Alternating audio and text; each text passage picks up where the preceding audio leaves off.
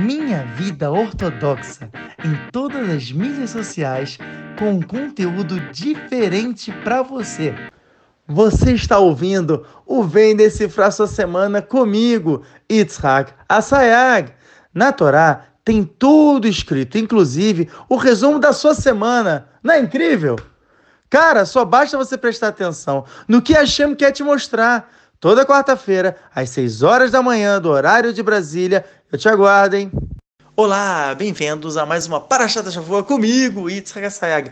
E hoje, Parashat Bechalar, Kriyat Yamsuf, Abertura do Mar. Gente, é sensacional. Essa paraxá, ela é incrível. Tem vários segredos. Eu, quando eu estava escrevendo esse shiur, eu fui, acabei trazendo mais um acréscimo, mais uma coisa, acabou ficando um shiur muito grande.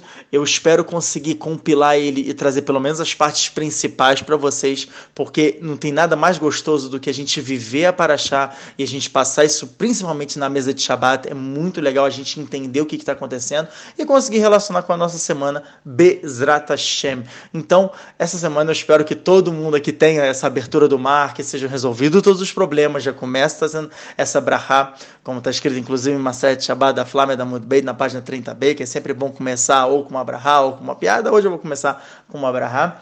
E sem mais delongas, vamos lá. Primeira coisa que eu gosto sempre de fazer é tentar linkar a paraxá passada com a paraxá do Shavuot. Dessa vez, Baruch Hashem saiu legal, né? Tive a ajudinha do livro Likutei Imrei El, que relaciona ao final da paraxá passada, paraxá Bo, fala que termina os últimos psukim, os últimos versículos, termina falando sobre o achei até interessante. Eu falei, uau, tá bom, legal, tem a morte dos primogênitos, e depois já fala isso, ó, termina esse último passo, eu leot, aledhem, foto bem neneha, que behozekiat otzianu Hashem mimitzraim. Ou seja, está falando realmente da mitzvah do tefilin como um pacto que a gente vai colocar nas nossas mãos e entre os nossos olhos para mostrar que com a força da mão de Hashem ele tirou a gente do Egito.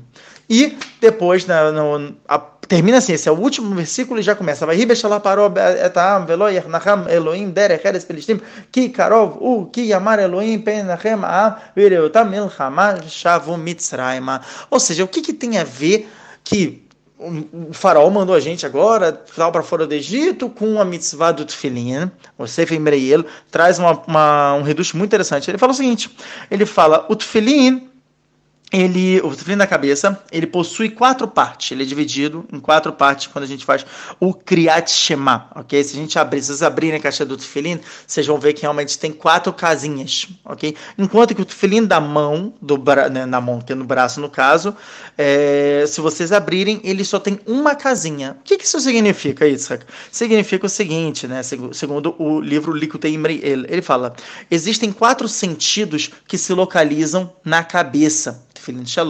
A gente coloca entre, né, entre os olhos aqui na, na região da testa, é, e ele fala que isso é de acordo com os quatro sentidos, que seriam esses: visão, audição, olfato e paladar. Legal? Você vê que realmente esses quatro estão localizados é, na cabeça. E o tefilim da mão seria o Ruxa Michush, ou seja, o tato. Ah, peraí, mas o tato a gente tem no corpo inteiro. Verdade, a gente tem no corpo inteiro, porém, o tato a gente utiliza mais nas mãos. Você vê que realmente é, uma é, é um simbolismo muito legal nas mãos. Tá bom, mas o que, que isso tem a ver? Isso tem a ver, pra, isso vem simbolizar que nós, com nossos cinco sentidos, estamos servindo completamente a Kadosh Baruch Tabashamolado.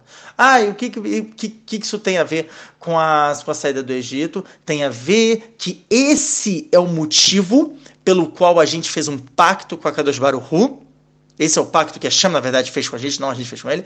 A Hashem fez com a gente para mostrar para a gente, falar assim, olha só, agora vocês me servem. E esse é o utensílio da subserviência. Ok? É o utensílio que vocês vão utilizar para mostrar que vocês são os meus escravos. A gente não saiu da escravidão para a libertação. A gente saiu da escravidão para nos tornarmos escravos de Akados Baruhu. Nossa, isso, poxa, muito legal, mas o que, que então isso quer dizer? Que vocês nunca deixaram de ser escravos? O povo judeu nunca deixou de ser escravizado? Sim, é verdade. Quer dizer que a gente nunca deixou de ser escravo, porém, o Hidush é que ser escravo de Hashem significa nesse mundo liberdade total, a liberdade verdadeira. Ok? Vou dar um exemplo para vocês. Uh, o que, que vocês imaginam como uma liberdade? Ok? O que a gente geralmente imagina como uma liberdade é, cara, vou pegar uma cervejinha num dia de semana, assim, pra né, sair já arrebentando a boca do balão. Vou até uma praia gostosa, com aquele vento, pegar minha cadeirinha, botei ali na praia, vou tomar minha cervejinha. Pô, maravilhoso. Pô, tem coisa melhor do que isso? Agora, imagina que cai areia na cerveja ou a areia cai no chão. Cara, estragou meu dia. não sei o de vocês. Meu dia estragou. Eu falo, cara, não acredito. Poxa, peraí, tu, o que, que eu pedi? Eu só queria chegar aqui na praia, tava bonitinho, tava bebendo cerveja, de repente a cerveja me estraga? Caramba, que saco! Pô, como é que pode ser que uma coisa tão pequena estragou o teu dia? Uma cervejinha? Né? Pegou outra cerveja e estava estragada. Vamos, vamos, vamos dar um exemplo, né? Vamos já exagerar aqui. Poxa, não é possível. Como é que isso estraga o dia da pessoa? Resposta: porque naquele momento é como se a pessoa fosse escrava da cerveja. É como se a pessoa fosse escrava daquele detalhe. Então, na verdade, ela achou que ela era livre, só que ela nunca foi livre. E sim, ela ainda estava escrava dos desejos mundanos. Por isso que um detalhe tão pequeno estragou o dia dela. Já quando você é escravo de Akadosh Baruhu, realmente a gente sente que, tipo, tudo bem, aconteceu isso, acolhe eu vá, é tudo pro bem. Ah, mas aconteceu esse é outro problema. Tudo bem. A chance sabe o que faz. E isso é pro meu bem. E tanto é, prova é, que isso inclusive foi, eu já falei isso em alguns shorim, algumas aulas, que isso está escrito no Shulchan Aruch, Orahaim, Siman Resh Lamed, né, no Siman, no capítulo 230, no artigo 5, que a gente tem que realmente acreditar nisso. Virou Allahá, é uma lei judaica, coisa simples, é para um, pra um Yehudi Pachuto. Para um judeu simples, não é só para um, um racídico, né, aquele cara elevadíssimo. Não, não, não, o cara é tranquilão, o cara que trabalha, tal, não sei o que, ele tem que acreditar da mesma maneira que o racídico, que tudo é pro bem.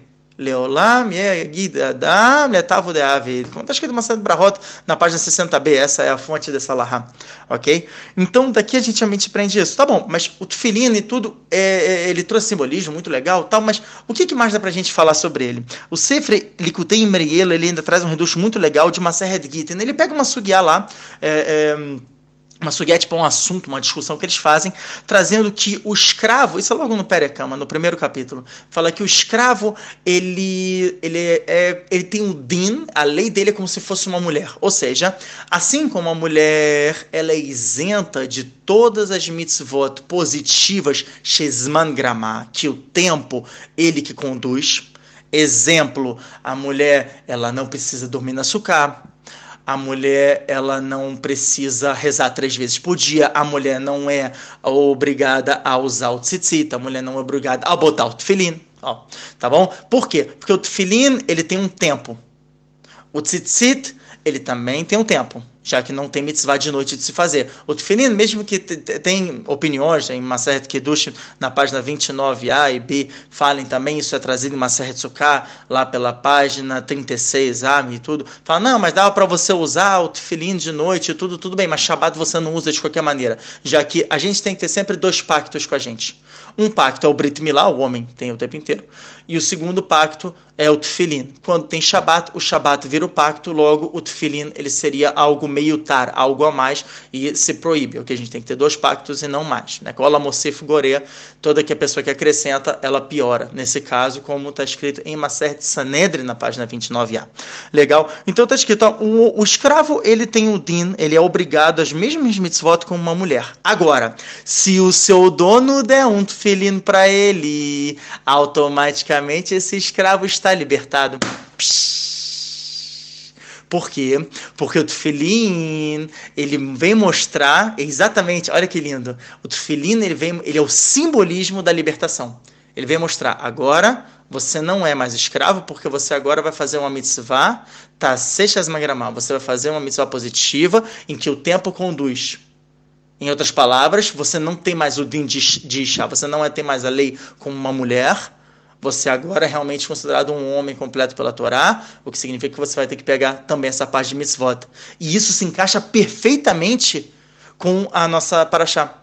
Porque exatamente depois de Hashem ter dado para a gente o tefilim, o que, que vem? Vai ribechalar parou. Aí a farol mandou, quer dizer, eles não são mais escravos, coisa nenhuma. E agora a gente começa finalmente a Paraxá, ok? Paraxá do Bechalar já começa de uma maneira brilhante, tem muita profundidade logo aqui, só que a gente vai tentar diluir para trazer os principais pontos, tá? Então começa, vai rir Bechalar parou, vai rir, mas certo Miguel na página 10b está escrito que toda vez que está escrito vai rir, ou seja, um claro é uma regra, vai rir é uma linguagem de sofrimento, Lashon Tsara.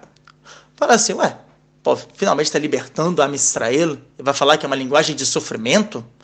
A gente pode ver, toda vez, exemplo, vai rebemer Hasverosh, por isso que tem Massad Megillah, né, que fala sobre o, todo o Sipur de Purim, né, toda a Megillah Tester. Então a gente começa falando da época de Hasverosh. E vai, por que vai é uma linguagem de sofrimento? Urash ele explica, falando que Am Israel, o povo de Israel sofrendo tanto, quando está escrito né, essa linguagem, que eles só ficam olhando para o futuro. Quando isso vai terminar? Quando será o fim? Então, tipo, no futuro, olha, uma hora vai, mas caramba, eu não consigo parar de pensar ali no futuro. Eu só quero, porque o presente está insuportável de tanto sofrimento. Ou seja, uma linguagem muito pesada. E você vê que a nossa paraxá começa, vai rir, lá parou. Que linguagem de sofrimento foi essa? Então, um chato, né, uma, uma explicação simples, né, o próprio Rashi Badana estava falando, é de que foi sofrimento para quem? Para o faraó. Por quê?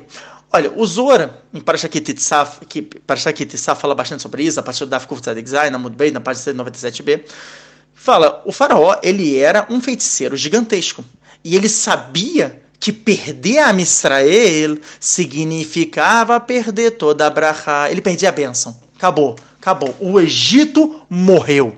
O império monstruoso do Egito, o, a hegemonia mundial do Egito, para a gente ter uma, uma, noção, é como se fosse os Estados Unidos naquela época. Todos os outros povos moravam no Egito, não era só o Egito. O Egito ele era a matriz, mas tinha italiano morando lá, tinha espanhol, tinha americano, vamos dizer assim, tinha inglês, tinha, todo mundo morava no Egito. O Egito era o grande império.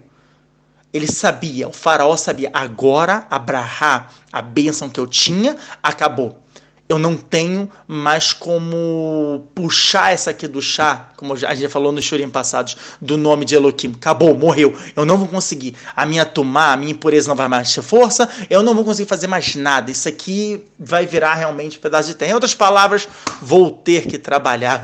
Dá até medo falar isso. Né? Eu vou ter que arregaçar minhas mangas e terei que trabalhar. Foi isso que farol pensou. E isso é um sofrimento muito grande. Porque ele falou, puxa, o império que existia aqui já não vai mais existir. Essa é uma explicação, uma explicação muito boa, a gente aceita legal. Uma outra explicação é também de Vai Bechalar parou. Olha como é que tá falando. E quem mandou a Missarela embora foi a Kadosh Baruch A Shem libertou a gente? Ao que a gente entende desse passuco, não. Foi o faraó. Isso é um sofrimento gigantesco para a Israel. Lembrar que quem vai quem tirou a gente do Egito? Não foi o faraó. Depois de tudo que aconteceu, a gente ainda vai chegar e vai lembrar o nome desse Irachá, desse perverso, falando, não, olha, foi ele que tirou a gente. Pô, não foi a Kadosh Baruhu? E por isso que a gente vai ver todo o processo que a Hashem vai chegar e ele vai é, é, é, estimular o faraó a voltar atrás e tentar caçar a Mistral para mostrar não foi o faraó coisa nenhuma. Só que para isso a Mistral foi colocado num, no que a gente fala aqui, acho que é boca de sinuca, né, que se diz. Ele foi colocado ali encurralado a um momento de desespero extremo. E isso é um sofrimento muito grande. E por esse motivo também explica-se por que, que a, a, a nossa paraxá começa com essa linguagem de vaierre, ok?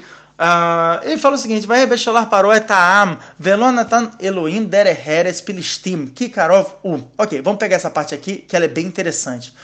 Olha só que interessante.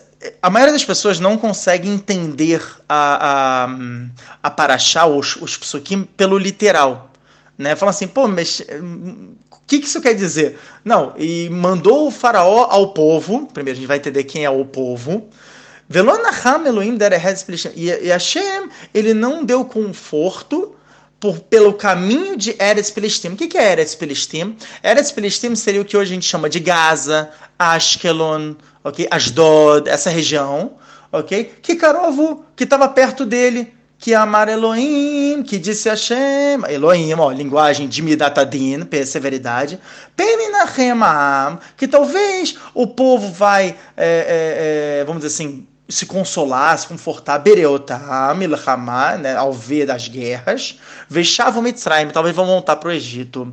O Zor em vários lugares, Zor para Bechalá, Zor para Kitissá, Zor para Shat Vaiakil, por exemplo, também fala. Fala que quando está escrito Am, ó, outra regra geral, ou toda vez que está escrito Am em, é, na Torá, a Kavaná não é Bnei Israel, ou seja, não está falando de Am Israel aqui. Está falando de quem então isso? Aqui está falando de Erevrav. Lembram que eu falei que o Egito era um lar de muitos povos. Não era só do povo judeu e nem do Egito. Também tinham outros povos, americanos, espanhóis, italianos, tal, tal, tal. Essa galera era chamada de Erevrav. Esse é o Pshat. O Zor, em Parashat Kitissá, na página 199b, ele vai mais a fundo. Ele fala que Erevrav esse termo ele é um termo para explicar feiticeiros, ok? Uma galera assim, barra pesada, vamos lá, dizer estilo alvo Dumbledore style, ok? Citando Harry Potter. É, então, eram feiticeiros muito grandes. Mas como é que eu sei isso a partir de Erevrav? Então, o Zoro explica pra gente, Rabishon Baruchai, Bessiata Deshmaya. Ele fala que Erev significa tarde, ok? Por quê? Porque no horário da tarde, a gente já falou isso algumas vezes em alguns shurim, principalmente Baba, vamos lá, Maseret Bababatra, na página 84a, fala o seguinte: que o horário que a gente vê do pôr do sol, que fica aquele céu, nossa amor, que lindo, o céu vermelho, né? Olha o sol se pondo, ai, nada que me emociona mais do que o sol se pondo. Uma série Bababatra veio acabar com esse sonho ao falar que isso, na verdade, esse verme essa vermelhidão que a gente está vendo, é um reflexo das portas do Guerrinom que estão se abrindo. Então fala, nossa, não é nada bonito, na verdade é uma coisa bem amedrontadora quando a gente descobre a realidade sobre isso, ok? Ou seja, uma Midatadin pesada, o Din, a intensa severidade está chegando no mundo com todas as forças. Tanto é que a gente sabe que a, a primeira, Marcelo Brahot, na página 2a, ela já começa falando, né, a partir de quando a gente pode ler o Kriyat Shema, por quê? Porque, a, em Arvit, desculpa, a partir de quando a gente pode ler o Kriyat Shema em Arvit, que a gente pode fazer o Shema, ou seja, a partir de quando eu posso rezar em Arvit, para eu poder dormir para eu poder correr e dormir, porque está escrito na introdução de Zor para Chato Bear que quando chega a noite, né, quando realmente, bum, fechou ali, deu pôr do sol, a gente pode fazer o que chamar, já pode rezar vit.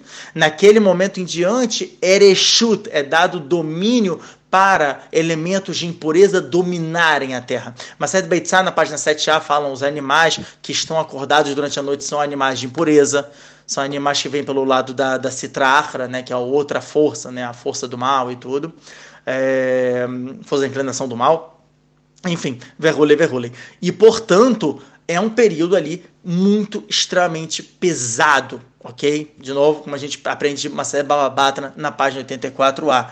E por esse motivo, Erev era o momento que os, os feiticeiros conseguiam pegar essa impureza, pegar essa Midatadin sugar mais forte desse nome de Elohim, que é o nome de, de Esfera de Malchut, como a gente já explicou nas outras aulas, e fazer os feitiços. Os feitiços davam certos. E o que, que então é Rav?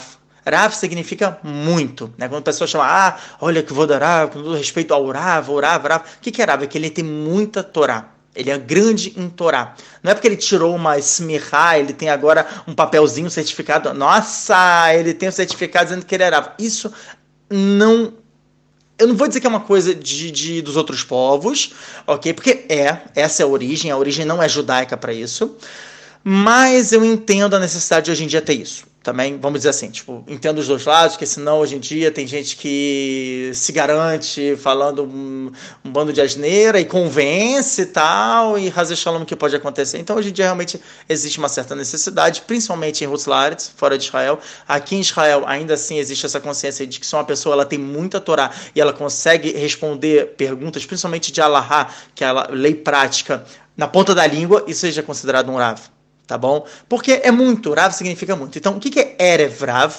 Erev significa tarde, é o período que vem toda essa feitiçaria, e Rav é muito. Por quê? Porque existe um período que a gente chama de Minha Ktana, ok? É quando a gente faz né, a tefilá de Minha, bem na Arbaim, ou seja, é um pouco antes desse pôr do sol, né, o pouco antes da esquiar, você tem um horário que se calcula ali, se não me engano é uma hora, uma hora e meia, uma coisa assim antes, ok?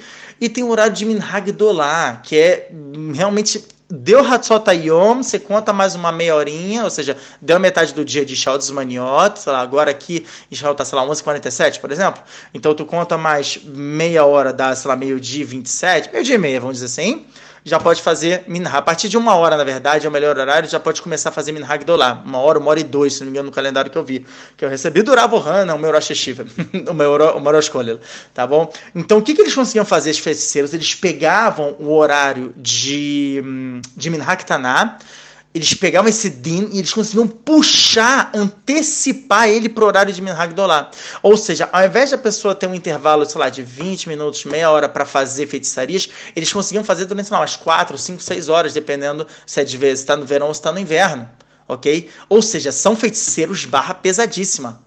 E isso gera a famosa pergunta: se eles são tão terríveis, se eles são realmente tão poderosos e pelo meio da impureza, por que cargas d'água Moshe Rabbeinu tirou eles do Egito? A gente até vê depois todos os problemas que acontecem. Para quem não sabe, o Reta o pecado do bezerro de ouro, foi mérito deles. A Mistrael não fez, não fez, não está escrito explicitamente para Shad Varim, no tem um midrash sensacional de Varim Rabá, que tem, fala, né, que até o pessoal do Shuk falava sobre isso. Quando a gente chegar lá, a gente vai pegar o Sefer Recreeleva, a gente vai falar isso mais adiante, que é bem legal, uma explicação. Mas aqui, realmente é algo pele, é, é, é, é, algo impressionante. Por quê? Por quê? Por mostrar bem? Por que, que você trouxe essa galera? Essa galera vai causar tanta dor de cabeça? Isso é uma pergunta que sempre me fazem, sempre me fazem. E eu sempre procuro uma resposta nova, alguma coisa para tentar entender e tudo. E Baruch Hashem, esse ano, Seata Desmaia me mandou a resposta através do Rav do Bodana.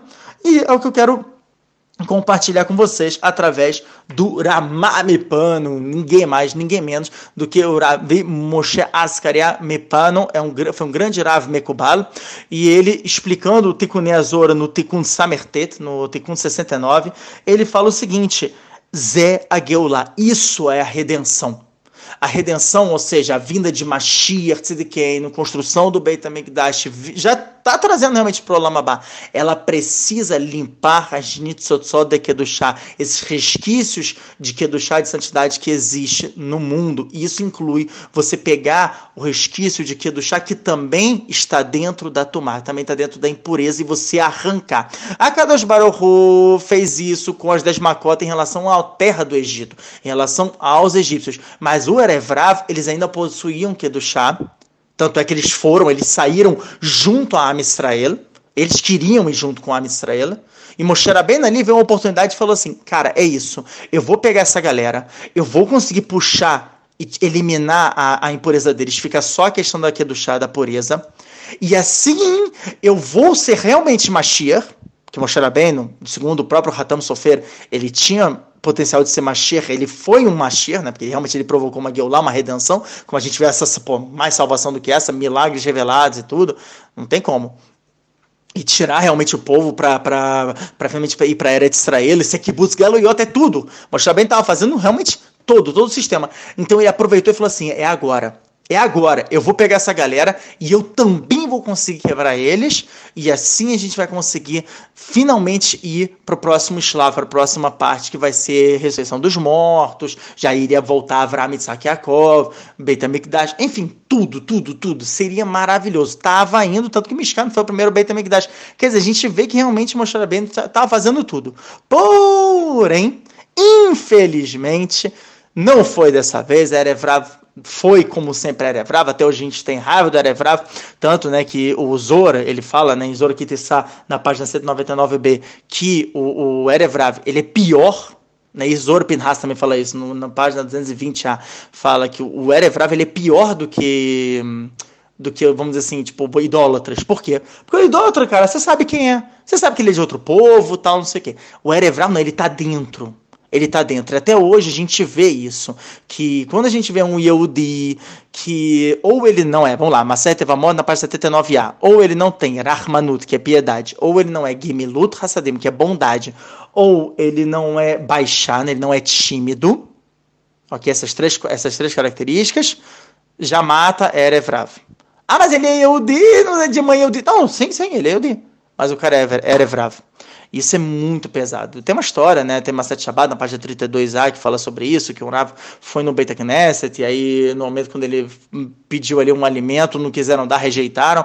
Ele falou: "Uau, mas poxa, eu tô com fome, gente. Eu sou um Yehudi e tal, não sei o que". Ele: "Ah, a gente não vai te dar, é, procura outro lugar". E ele saiu, foi numa outra Beit Knesset e falou: "Olha, cuidado com aquela sinagoga que é de Erevrav". Ad até aí, ok?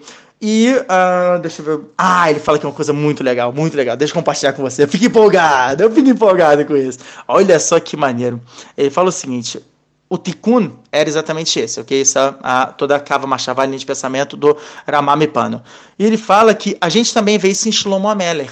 Olha só, vou matar dois filhos com uma cajadada só, que me perguntaram até hoje mesmo sobre isso, de Shlomo Ameler, do rei Salomão. Falou, poxa, me explica, Yitzhak, por favor, qual foi todo o inyan, qual foi toda a ideia do, do, de Shlomo Ameler começar a, a sair casando com mulheres e chegou a mil esposas? Mil, cara? Não, peraí, vamos ser sinceros. Primeiro que a Allahá permite 18 mulheres, tá bom? Pro rei, pro rei, só pro rei. 18 mulheres. Segundo, cara, mil tem um limite, né, galera? Vamos ver, tem um. Pra que mil? Pra que tanto isso? Então, que ele fala, o Ramamipano, não quero realmente tirar nem colocar uma palavra mais, que ele fala o seguinte: Shlomo Meller, quando ele casou com todas as filhas dos reis, ou seja, não eram qualquer mulher, eram princesas, eram filhas de reis. Por que, que ele fez isso? Kibbutz Galuyot. Assim como Moshe Rabbeinu tentou aproximar o Erevrav, tentou quebrar essas clipot, e eles eram outros povos, como a gente falou, ok? Fazendo assim toda a shlemut, toda a completitude, trazendo assim realmente o Olamabá. Shlomo Ameler Shlomo era filho de Davi, Mashiach ben David, Mashiach filho de Davi. Ele era também Mashiach. Ele tinha um potencial gigante de Mashiach. Ele construiu o Beit HaMikdash. Ele fez tudo. Desculpa. E, portanto, ele estava tentando fazer que nem Moshe Rabbeinu. Pegar ali as filhas das, do, do, dos, dos, reis, convencê-las para elas voltarem em Tchuvah Lechem Shamayim, como está escrito uma série Tevamot na página 24b, ok? E através disso, realmente conseguir fazer todo o tikkun, tirar toda a nitzodik do chá, enfim, tudo o que a gente está falando, aqueles resquícios de santidade que estavam espalhados pelo mundo, e assim poder partir para o Lamabá. Tanto que a gente vê, por que mil? Por que logo mil? Se a gente pegar o alfabeto judaico, né? Aleph, Beit, Gimel, chega, né, o número, a letra Taf, que é a última do alfabeto, né, normal, regular que a gente conhece, é Gemata, numerologia 400. Depois tem Mantsepar ou Kimenapetz, que são as cinco letras que são sofiota, ou seja, são letras que quando a gente termina a palavra, elas também mudam, essas cinco letras específicas, que são Keneged, a gente já falou, Midatadin, tal, severidade, tal, não sei o que, Hamishag Vorot.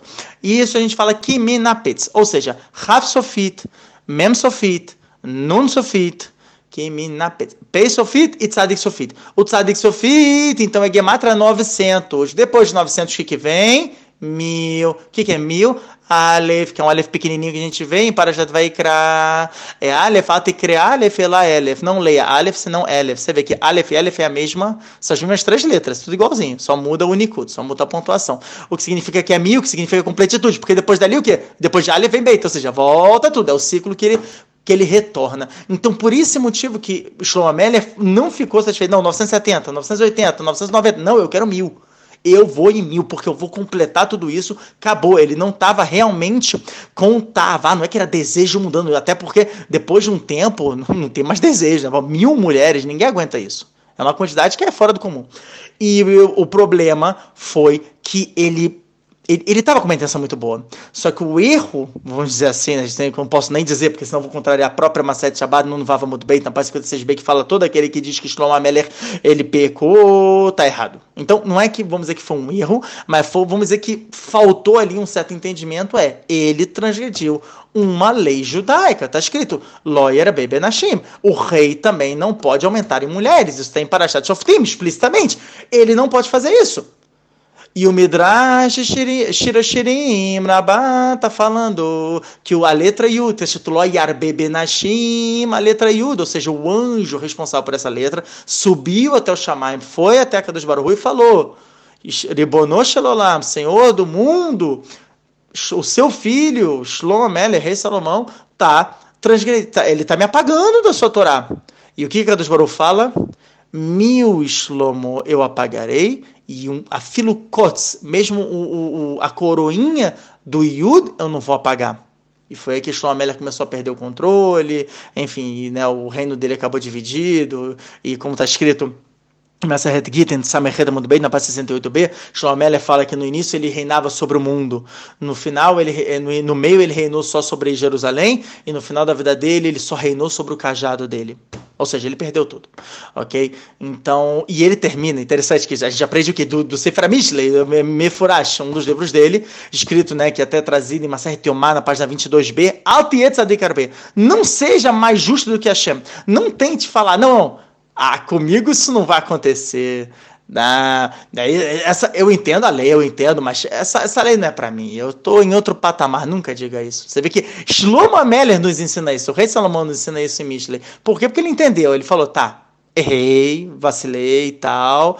É, a gente não pode falar, mas ele fala, então a gente já pode entender daí, tá bom? Então, e o que é interessante, se a gente pegar a palavra Shlomo, e tirar o Lamed, ou seja, mudar ali as letras, fica Le Moshe. Ou seja, Shlomo Ameller estava fazendo o mesmo tikkun de Moshe Rabbeinu. Cara, fantástico.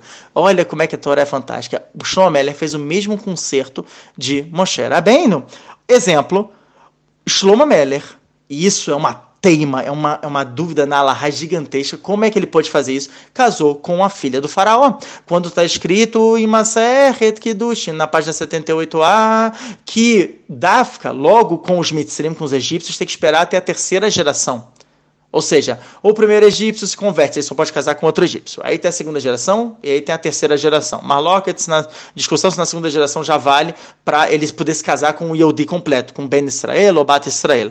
Agora, até a segunda geração, proibido. Ele casou com a primeira, Shlomo Ameller, que era um Yehudi, era, pô, filho de Davi Ameller, totalmente meio raça, ou seja, com um pedigree, vamos dizer assim, já era um, um nível alto, casou com a filha do faraó. Como assim?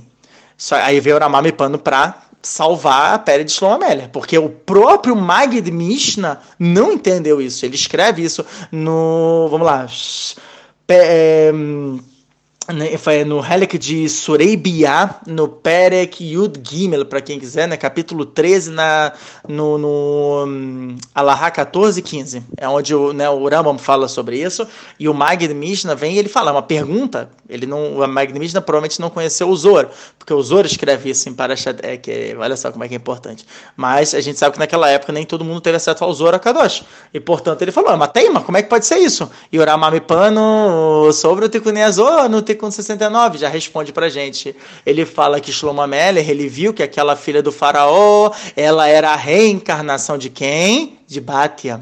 Bátia que também era filha do faraó. Olha que interessante. E ela que tinha salvado Moshe Rabbeinu. Então, Shlomo Ameller, por Ruach HaKodesh, ele viu que ela já estava num nível mais elevado. Realmente, só ele para poder fazer uma coisa dessas. Tem que ser um nível elevadíssimo, elevadíssimo de Ruach HaKodesh, até de profecia, para poder pegar dessa maneira. E você vê que isso ele não foi criticado, o que significa que ele agiu certo. Ok? Enquanto que lá realmente aumentar em mulheres e não. Mas isso realmente da filha do faraó, ele teve um de Lismor, olha que pesado, pela Lahá de acordo com a Kabbalah. Né? É outro nível, galera, é outro nível, ok? Mas, é, bom, esse Rindush eu acho sensacional, por isso que eu queria compartilhar com vocês. Ah, tá, tá, tá. Beleza, vamos lá, vamos continuar que eu fiquei muito tempo nesse dos preso, mas vamos tentar a, a, continuar, que tem muita coisa legal. Se a gente avançar um pouquinho, ok? Ainda no capítulo 13, tá? Para Shabechalar. No próximo passuco, no 18, tem uma coisa interessante. Que olha só o que ele fala. Vai Elohim vehamushim alubne Israel. Ou seja, tá falando que quando a Israel saiu do... do saiu de Mitzrayim, de acordo, né, foi indo pro, pro Midbar, pro deserto. Ah, desculpa, eu acabei, né, eu acabei entrando tanto a fundo na questão do Erevrava que eu não expliquei essa questão simples. Fala assim, poxa, o que está escrito aqui no Pshat do Passuco, na parte simples do Passuco? Que fala o seguinte, né? Por que, que a gente não foi por, por Ashkelon, por Ashdod? A gente acabou tendo que ir pelo, pelo mar e tudo. Então, como eu expliquei, Ve'ahi Beshalar parou Etaam. Falou com quem? Estava falando com Erevrav. Já que ele estava falando com Erevrav e Erevrav não tinha a Emunah de Am Israel, poderia dar problema, já que o pessoal estava saindo armado, né? Como a gente vai ver no Passuco 18, que fala que eles estavam saindo Hamushim. Hamushim vem da palavra de... É, é, de armas também. Esse é o Pshat, tá bom? O Remes a gente vai ver daqui a pouco. Mas o Pshat é que eles estavam saindo armados até os dentes, ou seja, qualquer coisa acontecer, a gente vai partir pra guerra. Ok? E já que Erevrav estava saindo com eles, então a Shem falou: cara, não vai dar certo se eu mandar eles por ali, porque vai ter guerra, eles vão querer voltar pro Egito e tudo. Por quê? Porque era Erevrav. E por causa então de Erevrav, não por Arroz de Israel. Se fosse só Israel que tivesse saído do Egito, a Kadosh Baruch mandava direto por Ashkelon, por Asdod, por Gaza. Quer dizer, não, precisaria ter, ter o milagre do mar, da abertura do mar. Teve a abertura do mar, foi por quê? Por mérito da Erevrav. Vamos dizer assim, né? Mérito, se pode se dizer assim. Foi o causa de Erevrav falou assim: a gente, eu vou tirar eles por milagre revelado, para que eles não tenham nenhuma dúvida, para eles depois não venham e falem qualquer coisa. Né? Você vê que, mesmo assim, eles acabaram falando algumas besteiras, mas seria muito pior. Daqui a gente tem. Fedoros Barou sabe o futuro. Então ele viu que seria muito pior se mandasse de, um, de uma maneira que não tivesse esse milagre revelado. Agora sim a gente vai para o passivo 18, que fala de Hamushim. Fala, o pessoal estava armado. Também tem a Hamushim, vem da palavra Hamesh, de cinco, ou seja, somente um quinto de Amistraelo saiu dali. A gente já tinha falado sobre isso na Macá de Rocher, na, na Macá da, da, da escuridão, que uh, uh, somente um quinto saiu. Tem opiniões que falam 1,50 e tem opiniões que falam 1,600 mil. Como assim? Um a cada 600 mil Yehudim, né, é, é, Ivrim hebreus que tinham lá, um somente saiu. E daqui a gente ia para um cálculo impressionante de que na época tinham 180 bilhões de Ivrim, de hebreus no Egito. Aí você fala, pô, isso aqui, peraí, mas uma conta tá um pouquinho assim, ultrapassada, é uma conta absurda. O próprio Ben Ishai, ele fala que realmente é uma conta pesada, mas me, me custou A gente não morre se tiver uma dificuldade. Realmente, está escrito, né? Está escrito em Maset Saned na página 101a, gente. Não, não discute muito. Enfim, mas, de novo, a gente pode pelo chat. Está falando que é um a cada, é, é, é, um a cada cinco, ou seja, é, foram 20% que saiu. Tá bom? Todo mundo fica feliz com, essa, com esse responde, com esse cálculo. E vai ter, vamos lá, continuando.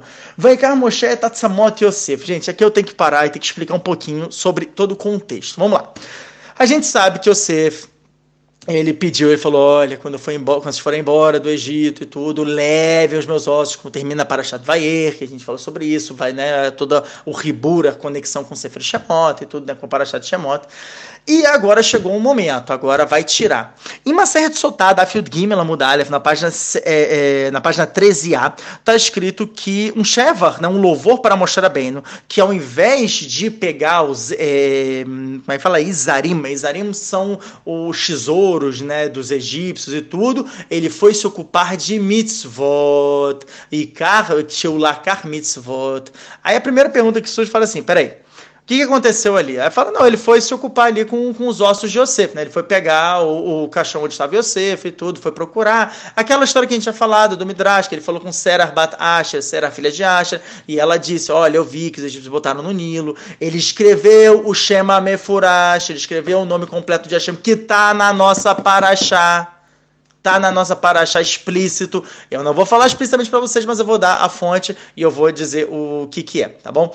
E ele escreveu esse nome, ele jogou esse petek, esse pedaço né, de papel no mar, no, no mar é ótimo, no Nilo, ok? E os ossos de Yosef se levaram. Ele também faz uma shvuá, faz um juramento falando, olha, Yosef, se tu não me ajudar, eu não vou conseguir pegar esse, esse caixão. Então, ó, aqui termina nosso, né, a sua promessa que a gente fez para você, que pacou de ficou e tal se você não me ajudar. E um milagre aconteceu que realmente veio, né? Os ossos de José saíram do mar, flutuando e vieram para perto de Moshe Rabbeinu.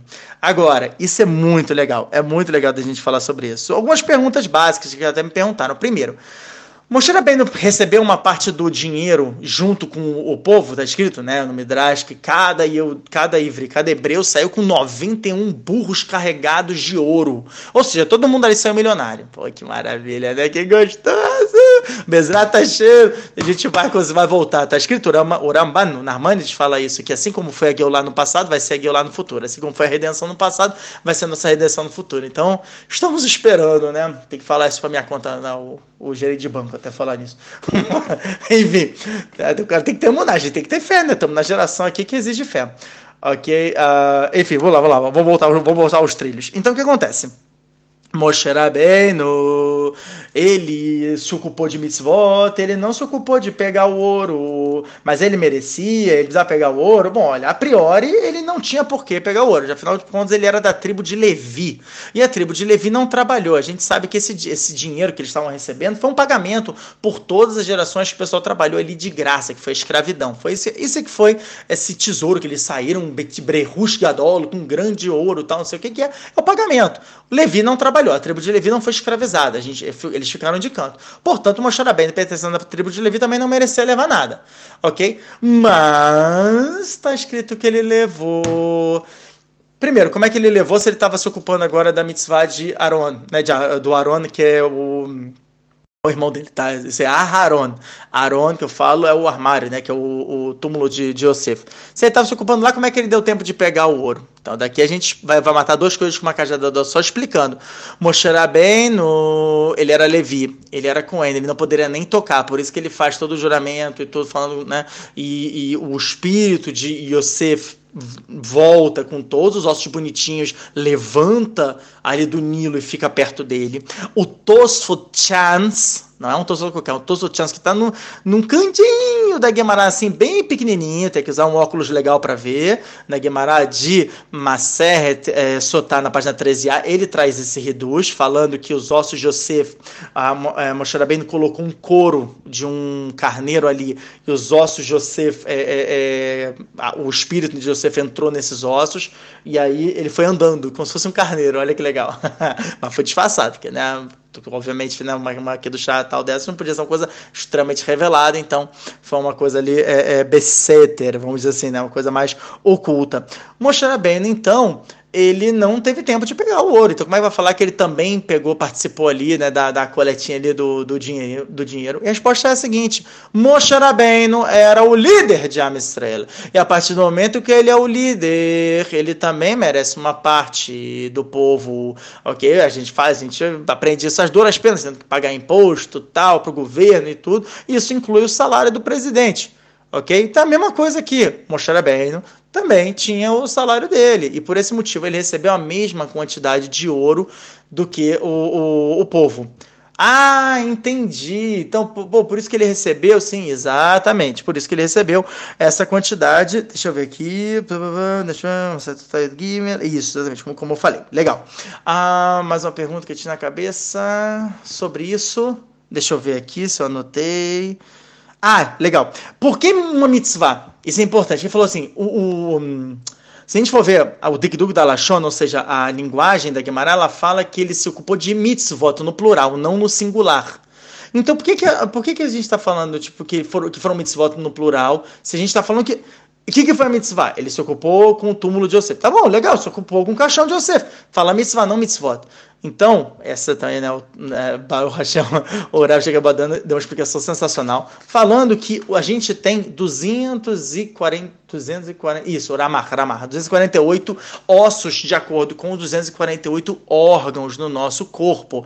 Portanto, são os 248 mitzvot, mitzvot positivas da Torá. Por isso que está escrito em Moshe Rabbeinu se ocupou de mitzvot. Ele preferiu se ocupar de mitzvot do que ir lá para buscar o ouro e tudo. E como consequência, o povo realmente separou ali uma parte para ele, pegou a mais e falou: oh, Isso aqui é teu, e aí juntou, fazendo com que ele também recebesse a mesma quantidade de dinheiro. E mesmo assim, ele enriqueceu mais ainda, como está escrito uma certa medicina na página 22a, ele se enriqueceu mais ainda com as lascas, né, aquelas é, raspas que teve do, da, da Brita, da das tábuas da lei que a gente vai ver em Parashat ok? Enriquecendo ainda mais, ah, e virando realmente bilionário. Enquanto o pessoal era milionário, ele era bilionário. Ah, por que, ele tinha que ser rico? Porque, bom, vamos ser sinceros, quando, é, quando a pessoa ela é rica, a, o povo escuta muito melhor.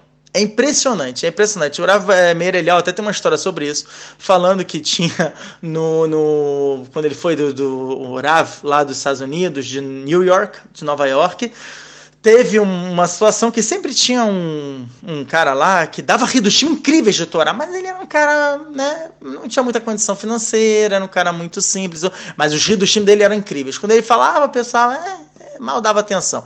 Agora, quando vinha o dono lá, eu acho que era o dono da Levi's, não lembro, o dono de uma, fa uma fabricação de jeans, uma coisa de, cara, era bilionário, e ele falava, mas, Kvodarav, Amram não era o pai de Moshe Rabbeinu? Ele sim, Amram era o pai de Moshe. O pessoal, uau, Sheikh Tzadik, nossa, psh, uau, uau, uau, uau. Isso a gente até vê, né, de Masai Teruvim Peivav, que fala que hum, o Rebbe é da Shirim, né? O Rabi Udansi também ele honrava os, os, ricos e tudo. Então, fazer o quê, né? O rico ele recebe também essa honra, mas o pessoal escuta mais o rico. Então Hashem falou: vou dar riqueza, encher mostrar bem de dinheiro. Por quê? Porque assim o pessoal vai escutar melhor as alahot de mostrar bem. Vamos lá, seguindo. Continuando aqui, no Passuco, é, esse é o Passuco 19, legal, deixa eu ver aqui. Ah, isso aqui é maneiro, isso aqui é maneiro. No capítulo 14, galera, acompanha. No, no capítulo 14 e no versículo 3, tá? E o Daret Gimel fala o seguinte: Vê amar para o Lebne Israel. Ou seja, a mensagem já tinha saído, de repente vem um pastor que fala assim: ah, falou o faraó com o Bnei Israel. A gente sabe que o Bnei Israel não é Erevravo, que a gente falou que isso aí não é Am, tá achando Bnei Israel. Que Bnei Israel, cara? Já saiu todo mundo. Com o que, que ele está falando? O Midrash fala que ele estava falando com o Datan Veaviram. Que era Datan Veaviram? Eram os fofoqueirinhos do Egito. Era a galera que falou mal de Moshe Rabbeinu em que, inclusive, em Parashat Shemot está escrito que a Kadosh Baruch falou, olha, né, Moshe, você pode voltar lá para libertar o povo, e Moshe Ben estava com medo, ele falou, não, não, relaxa, que a galera que estava perseguindo você, que era da Tanaviram, meto, eles morreram. E Urashi fala, eles não morreram, eles ficaram pobres, e a gente sabe que Arba Hashovim Kemet, eu até estava devendo isso para vocês, mas Saed Nedarim, na página 64b, fala que são quatro pessoas que são consideradas mortas, uma é o cego, uma é o que não tem filho, uma é o leproso e outra é o pobre. Engraçado, acabei esquecendo do pobre, né, coitado. O pobre é considerado morto. Datan e Aviram ficaram extremamente pobres naquela época, portanto eles eram considerados mortos. Agora, isso também responde por que, que na, na praga do, da escuridão eles não morreram, porque eles já eram considerados como mortos. A pergunta é, por que, que Kadosh Baruch teve tanta piedade dessa, desses dois Rechaim, esses perversos? A própria Torá fala, chama de perverso, a Shanta chama deles de perverso, então eu posso chamar, né? Vou deixar para Shemot. Vai Omer Lerachá Lamata eu ok? Fala o seguinte, por que que tu deixou eles vivos, Hashem? Me responde, que, que absurdo, Hashem tal, que, que eles vão logo pro não que coisa chata. E a resposta é incrível. Fala o seguinte, o Reb Diskin, Reb Midiskin, ele fala o seguinte, que eles eram policiais, tá? Tipo Gestapo, sei lá, enfim, na época né, do, do, do local, tudo, é, o, uma das coisas que os nazistas fizeram foram colocar os próprios policiais judeus, né? Que era uma crueldade ainda maior. E da Tânia Viram, eles aliviavam muito a barra dos Eudim, muito dos hebreus que estavam lá, e eles não batiam, eles batiam muito fraco, os egípcios viam isso e batiam neles. Então eles apanhavam também porque eles estavam protegendo a Israel. E você vê que o Rebbe, o me disse que ele fala daqui a gente vê um reduz gigantesco até onde vai o resto de Hashem, bondade de Hashem, que fala que se ele Hashem viu uma situação dessas, falou, uau, eles merecem estar na Geulah. Eles são Oreshaim, são Oreshaim, mas eles merecem estar na redenção também porque eles, porque eles se sacrificaram por Amistrael. Olha só que maneiro. Uh, deixa eu ver. Uh, verdade, Shaninha chama. Isso é no passo 4. Vamos lá. 3, vamos para o 4. Verizak Tetelev Paró. Hashem falando. E eu endureci o coração do faraó enfim, que Hashem. E aqui também a gente aprende. Por que que tá falando? Aí o pessoal vai descobrir que eu vou que eu, uh, que eu sou Hashem, ou seja, que eu libertei vocês de Mitzrayim, do Egito e tal, não sei o quê, porque até agora realmente a Mitzrayim estava meio na doença, falou, é, Bechalar parou, né? Bechalar Hashem. Então, né, teve esse probleminha. Tá, vamos avançar rápido agora que eu já tô comendo o tempo de vocês. Uh, deixa eu ver aqui uma coisa. Ah, legal. Ah, no, vamos lá, no 14, né? Perek 14, no Passuk 10, está escrito assim: O parou e creve, vai sub ne Israel tem nem vem ne Mitzrayim no Sehareim, vai irum meod, vai tzakub ne Israel el Hashem. Ou seja, a Israel chegou agora na boca de sino, ok? Tinha na frente deles, tinha ali o, o, o mar, ok? O Yamsuf, o Mar Vermelho. Atrás deles estava lá o faraó já indo com todo mundo. Ah, vamos matar todo mundo, vamos trazer eles de volta, tal, não sei o quê. E do, de um lado tinha ali é, Balo Peor, do outro lado também. Enfim, tinha idolatria no meio. Eles não tinham o que fazer, eles estavam totalmente encurralados. O que, que eles fizeram? Começaram a gritar para Kadosh Baruch. Eles rezaram para Hashem. Urashi aqui, inclusive, traz, ó, na linguagem do Urashi, fala que a reza deles chegou ao nível dos avós, dos patriarcas. Agora você fala, peraí. Avraham e Jacob nunca passaram por uma situação de aperto a esse nível, né? De, nossa, estamos numa morte iminente e tal, não sei o quê. Então, como é que pode chegar, pode chegar nesse nível? E daqui a gente aprende que os, os patriarcas, quando eles rezavam, eles se colocavam nessa situação. Cara, esse é um reduz gigante. Imagina se a gente conseguir, sem estar tá sofrendo os nossos sofrimentos, eu consigo pegar a minha reza e eu começar a chorar como se eu tivesse à beira da morte. Essa é a reza mais poderosa que tem. Essa é aquela reza que fala, Hashem, você me ajuda tal. Não tô falando da gente não valorizar o que a gente tem. Razer Shalom. Fala, pô, eu tô, eu tô bem, eu não tô na, minha, na beira da morte, eu não quero pensar dessa maneira.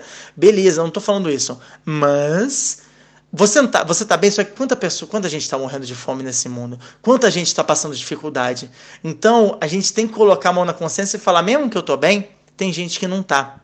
E por essas pessoas me dói o coração. E isso a Kadosh Baruhu ama demais.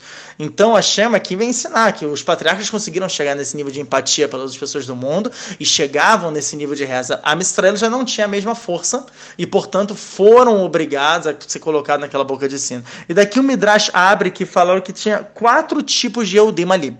Ok? Teve a galera que rezou, como né, os patriarcas, como a gente falou. A segunda foi uma galera que tentou voltar para o Egito e falou assim: tá, eu não vou morrer aqui, eu vou para o Egito, que esse era o Erevrav. Teve uma terceira que eles quiseram guerrear. Falar, a gente vai para então vamos, vamos, vamos para guerra. A gente saiu, a gente vai guerra. E tinha uma quarta, que foi a galera que pulou no mar. E o Midrash fala, esse quarto, é, é, é, esse quarto tipo, esse é o que realmente é o que importa para cada dos Baruch. Eles pularam primeiro, depois o pessoal foi e tudo.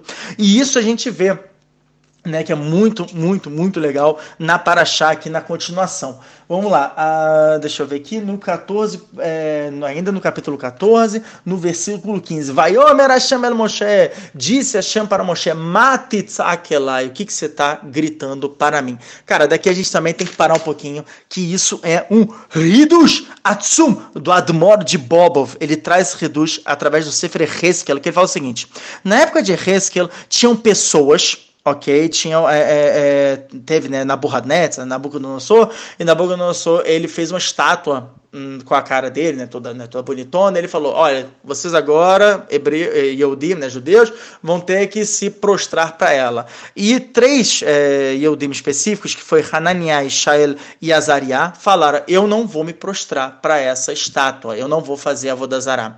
E, e Nabucodonosor falou: Nabucodonosor falou: Olha só, não quer se prostrar, beleza, a morte está aqui. Ou seja, eu vou matar vocês se vocês não fizerem isso. Eles foram correndo até Navi, até o profeta Hezkel e perguntaram para eles se a, a Hashem ia fazer algum milagre para eles caso eles fossem para a morte, que era ser queimado vivo e tudo. E a, o profeta Hezkel então pergunta para Hashem e Hashem fala: Eu não vou fazer nenhum milagre. Poxa, tá bom. E aí Hezkel veio e falou com eles, eles falaram: Mesmo assim, eu não vou me prostrar, eu vou me jogar na, na, no fogo e tudo bem. Se eu morrer, vou morrer porque do Hashem. E Ezequiel começou a chorar e falou: como é que você vai fazer isso? Olha seus filhos, olha até onde eles estão dispostos. E olha que lindo, o que, que a Kedas Baruch fala? A Kedas Baruch fala: relaxa, já está preparado o milagre. já está preparado todo o bote, eles vão, eles vão se salvar. Só que eu não podia falar para você antes, porque eu queria que eles fossem para o fogo pensando que eles iam morrer. Uau! Isso é exatamente o que a gente vê nesse passo. Olha só. Vai Omer Hashem El Moshe, disse Hashem para Moshe, mate Tzakelai, da beira Bnei Israel vai salvo. Tipo, fala para Bnei Israel para ir. Continuação, passo de design, veatá, aremeta materra veneteia ou seja, e você, aí ele vai falar o Ihud, a junção de nomes, ele vai ensinar para Moshe Rabbeinu, com qual ele vai abrir o mar. Ou seja, ele fala o seguinte, manda o povo, vai morrer na água, tá bom, não fala para eles. Agora você, deixa vem cá, vem cá, Moshe. Moshe, vem cá, vem cá, vem cá. Vou falar para você, vou salvar a galera. Relaxa, relaxa. Só que eu quero que. Por quê? Porque isso dá mais mérito. Isso traz um mérito gigantesco para Mistrael. Até onde a Mistrael está disposto a ir? Por Akadosh Baruchu. Tudo bem, eu me jogo. É para ir? A Shem falou para Moshe. Fala para eles irem. Ou seja, eu acredito em Moshe bem, não acredito em Akadosh Baruchu. Mesmo tá bom, mesmo se for para morrer. E quem foi que pulou primeiro? A gente sabe que foi Nachshon Ben Aminadab. Legal? E aí ele fala. Veatai, você, aremet materra, onetete ader, ou seja, levante a sua, o seu cajado, abaixa a sua mão sobre o mar, ufkaeu, e bata. Agora a gente vai pegar, peguem papéis e canetas. Eu sei que eu falei, esse show realmente ele vai ficar um pouquinho mais longo, mas eu vou falar só mais esse reducho, eu vou ter que pular alguns. Ai, que dor no coração. Eu vou falar mais um que eu acho muito legal, tá bom? E a gente termina aí, infelizmente. Mas olha só que legal que fala. Né, uh, fala o seguinte.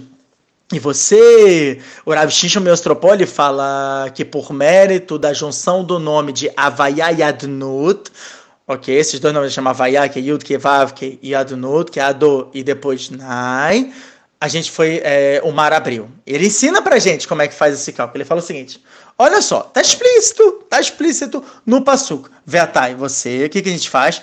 Arem et materra. Arem significa levante, tá? Levante o quê? a palavra materra. O que é levante a palavra materra? Pega as letras que vem depois do mem, que depois do tet, que vem depois do raf. Fica mem vira nun, tet vira yud, raf vira lamed. Fica nil. Nil é 90. Tá bom? Guarda aí, 90. Depois, o nete é teaderra. Nete é abaixo. Abaixo o quê? Iaderra, sua mão. Você pega a palavra iaderra e você pega as letras e diminui. Então, yud vira tet, que é 9. Dalet vira gimel, que é 3. E ra vira yud, que é 10. Fica 22. 90 mais 22, respondo para chuto, 112. Tá bom? Al ayam, sobre o yam. Ou seja, sobre a palavra yam. Yud. Ou seja, sobre, aumentando, né? É, Yud vira Raf, ou seja, 10 vira 20, e Mem, que é 40, vira Nun, que é 50, que é 70. 112 mais 70, 182. Ah, e aí, Uf caiu. O que, que é caiu? E divida. 182, você divide de 91. 91 é Gematra Avaiado Nut. Avaiado Nut significa com o Yud Penimi, que é o Aleph, depois o Yud, depois a gente pega né, os nomes, a gente mistura uma letra com a outra, e por esse nome que o mar abriu. Olha que lindo, isso é maravilhoso. Isso é maravilhoso. Ok? E aí foi feito o milagre. Vamos pegar aqui. Tá, tá, tá. Ah, isso aí. Ah, ah, isso é interessante também. Por que na teia derra? Pegou o cajado, botou para cima, pegou a mão, botou para baixo. E isso me Midrash vem explicar para falar que a gente pegou o cajado e botou para cima, porque o pessoal, principalmente a Erevravo, tava de olho naquele cajado. Falou assim, pô, esse cajado aí tem poder, hein? Bom, o bem levanta o cajado, abaixa o cajado, aí dá, faz as coisas. Então, o que, que a Kadosh Baruch quis mostrar? Quis mostrar que não é o cajado. Hashem deu a força para mostrar bem. Não acredite em Moshe, o seu Rav. Tamin Moshe. Então, o que ele fez? Pega o cajado bota para cima. O cajado ficou flutuando. Agora, pega a tua mão e bota para baixo. A mão colocada para baixo foi, bum, fez o mar começar a abrir, fez aquela coisa, tudo isso. A mistura, metade já estava ali dentro. Já quase com a água eh, já se afogando ok? E isso a gente aprende do próprio Passuk, que é genial, né? Do Passuk, vamos lá, no 1422. Ó, 1422, fala aqui, ó.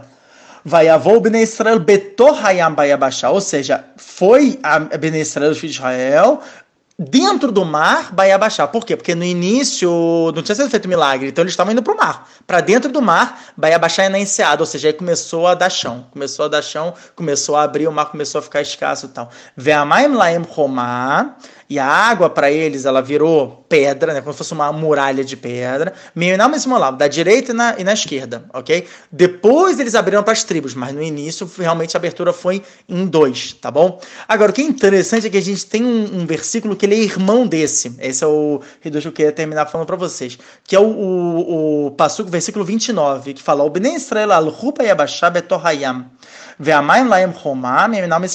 Se a gente pegar e escrever os dois psukim, eu escrevi aqui, fica o seguinte: no primeiro pasuk está escrito Veiavô Ben Israel, ele foi Ben Israel, ok? E no segundo passuco está escrito o Ben Israel Alhu, eles foram com uma outra linguagem.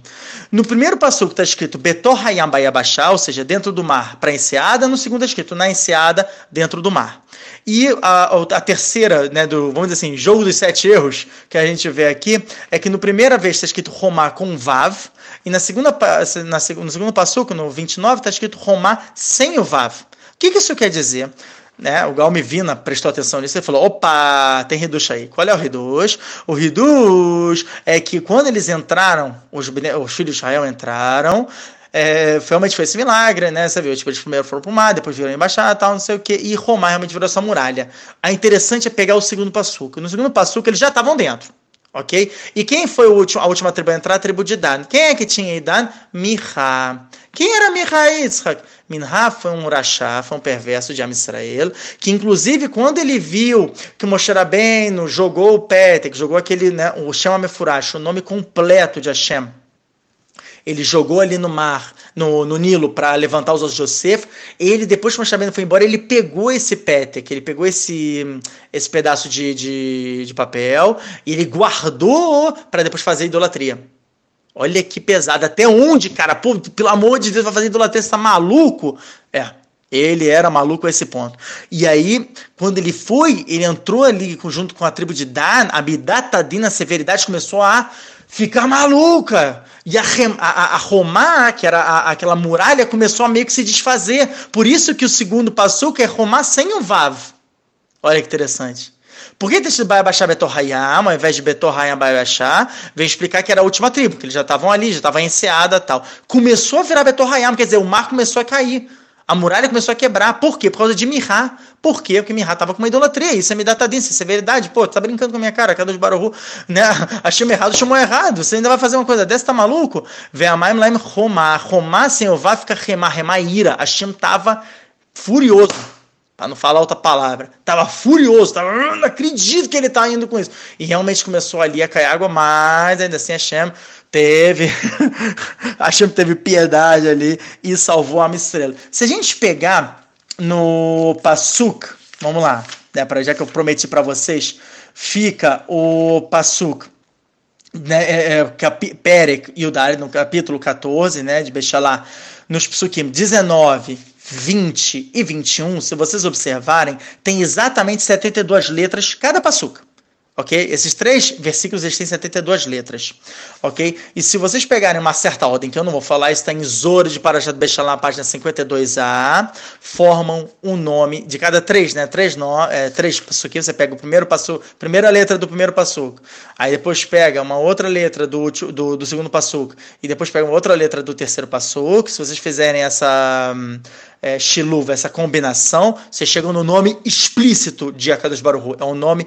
Mefuraj Hashem. E o que é interessante é que na segunda, na quinta combinação e na sexta combinação da quinta combinação da Moshe, Olha que interessante. E a, e a sexta combinação da Ilel, para mostrar que Moshe e Ilel, realmente Moshe ele carregava a raiz da alma de Ilel, como está escrito no Sharagil Gulim, na introdução 34. Então, bom, falei aí, quem tiver mais curiosidade, abre, eu não posso falar tal. E Shiratayam também é interessante de falar, eles começaram a cantar a, a, a Shiratayam. Ah, esse é o último Ridus, tá, gente? Não, por favor, me perdoe, eu sei que eu exagerei dessa vez, mas é porque realmente para Shabeshalá ela merece uma atenção especial, ok? E fala o seguinte, que os anjos, o que, que foi essa Shiratayam canção, né? Tipo, no, no mar e tudo.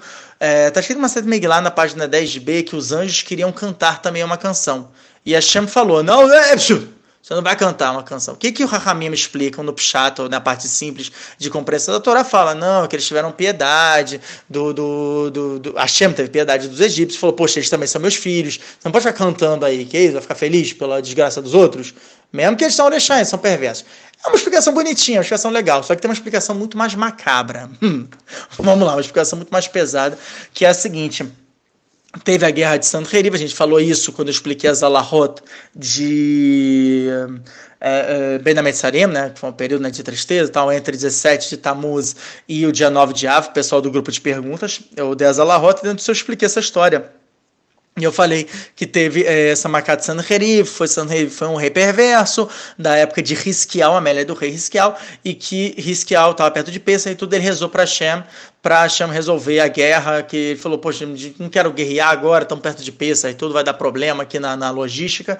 E Hashem então mandou os anjos na, numa noite, que estavam né, todo o exército de Sanherib ali em volta de Jerusalém, ele mandou os anjos e os anjos cantaram e quando os anjos cantaram, a alma dos é, soldados na hora se desligou do corpo. Isso é chamado mitat neshika, isso é beijo da morte. É a, é a melhor morte que tem. Eles morrem sem sentir alma, saiu, você levou ali e foi embora. Agora, trazendo isso para a nossa explicação do Passuco, da Guemará Olha só como é que fica muito mais. a situação fica muito mais pesada para os egípcios. Por quê? Porque agora a gente entende que a Deus Barô falou para os anjos: falou assim, né, vocês não vão cantar. Não é porque tem piedade do, do, dos egípcios. Não, é o contrário.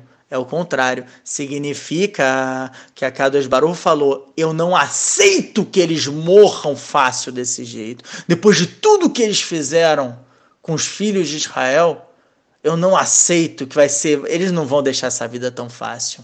a ponto de que o aí vem, né, o Arisa fala no Sharakavanota Drushei Pesa, a partir do Darush Beit, nossa, ele pega muito pesado. Ele fala que uh, uh, os egípcios batiam a cabeça, né, dentro né, da, da, turbulência da água, o cérebro saía da cabeça deles, ele já, ele, vamos dizer assim, pelo racional eles já teriam morrido. Hashem prendia a alma deles dentro do corpo para que eles não morressem. Eles queriam morrer, eles estavam desesperados para morrer. A Hashem falava: Não, você vai quebrar mais que ele pode ainda, filhão. Pode continuar. Pai, desespera. Imagina, imagina a pessoa sangrando assim e tal, e não morre, não morre, não morre. É desesperador, mas foi isso que. Aí daqui a gente vê também a Midatadina, até onde vai a severidade de Kadosh Baruch realmente. É aquele negócio, né? Não abusemos, né? A Kadosh Baruch dá vida pra gente, a Kadosh Baruch é resto dele é bondade e tal, só que aquele negócio também né? A pessoa vai, começa a fazer tudo contra Hashem, tudo contra Hashem, tudo contra Hashem desse jeito, tem um limite. Tem um limite. Como está escrito em uma série Brahot, na página 4b, né, que é Kadosh Baruch era vem né, o Malar Michael, o anjo Michael, ele vem uma, uma batida de asas, o Malar Gabriel vem duas batidas de asas, o, o Ileon Navi vem quatro né, impulsos e tudo para chegar até Hashem, né, como Malar, como um anjo, e fala que o Malar Hamavet vem oito. Por quê?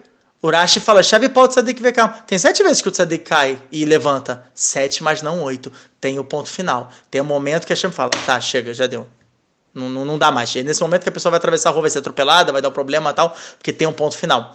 Isso aconteceu com os egípcios. Isso aconteceu, realmente foi uma coisa muito pesada, a ponto de que, se não fosse o Midrash de Trabalho falando, eu não poderia falar que eles não queriam entrar no mar. Eles não queriam entrar na. A, quando eles viram ali o mar abrindo, eles falaram, tá, puxa o cavalo. Só que a Kadosh Baruchu fez um milagre, como está escrito, Vessusati bifnei paró, kendimit, berayati, tal, que está escrito no Shirashirim. O é, que, que ele fala? A Kadosh Baruchu, ele, ele fez com que os olhos do, do, dos cavalos mudassem e eles vissem a Israel como, como éguas, como né, o cavalo feminino como éguas, e aí o cavalo, opa, bonitinho isso aí, vem cá, vem cá, vem cá, puxa um papo. E o farol pulando, puxando assim, desesperado, o cavalo falando, não, não, não vai não. E, e a gente sabe isso, Maset, Pessahim, do Gimel muito bem, na página 113b, fala que o cavalo ele é extremamente frívolo, vamos dizer assim, né? Ele é bem atento à volta, aos desejos dele, adora comer, ele é glutão, tal, não sei o quê, e ele também tem muito, muita relação sexual. Quando ele viu ali aquela, aquelas eguinhas, as potrancas, ele, opa, peraí, deixa eu dar um jeitinho aqui no cabelinho. E aí ele foi indo, e o farol desesperado, todo mundo desesperado, porque não queriam ir, olha só mas já era tarde demais. Hashem falou: vocês foram até aqui, acabou já para vocês. Agora vai ser o fim, agora vocês estão na minha mão. Eu já também falei que os egípcios também que jogavam né, os, os ah, os bebês no mar, também é, é, é, né, depois morreram, tudo né, bonitinho, não sei o que. A Hashem pegou a alma deles, devolveu naqueles cavalos, prendeu, ele colou o, o, os, os egípcios em cima dos cavalos, eles não conseguiam sair.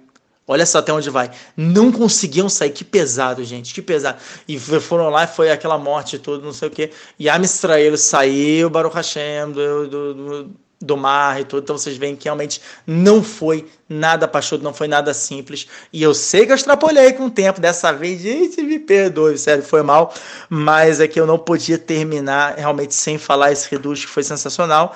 E, enfim, né, terminamos com Milhemet Amalek, mas a Guerra de Amalek a gente fala na semana que vem. De novo, gente, me desculpa, sei que ficou muito longo, mas foi com muito carinho, foi com muito amor, amo muito vocês.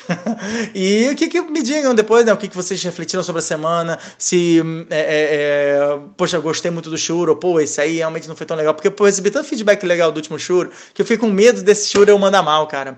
Mas eu espero que realmente tenha agradado vocês, que seja redutinho, que vocês possam pensar muito sobre eles. Repete aí duas, três, cinco, dez, quinze vezes esse shur. Pausa um pouquinho, vai fazer outra coisa, reflete, depois volta, escuta mais um pouquinho para não ficar tão pesado, ok? E tem um ótimo Shabbat, Parashat Bechalar, maravilhoso, Itzat Mitzrayim, comemorem, ok? E semana que vem voltamos, Bezat Hashem, com Parashat Etro e muito mais Redushim! Você sente falta de um lugar onde você pode tirar qualquer dúvida de Torá com fonte, como um Google? Solucionamos seu problema. Com um preço simbólico, você participa do nosso grupo de perguntas e ainda cumpre com a mitzvah de Sahar Vezevulun. Gostou? Quer saber mais? Entre em contato no Instagram ou por e-mail minhavidaortodoxa.gmail.com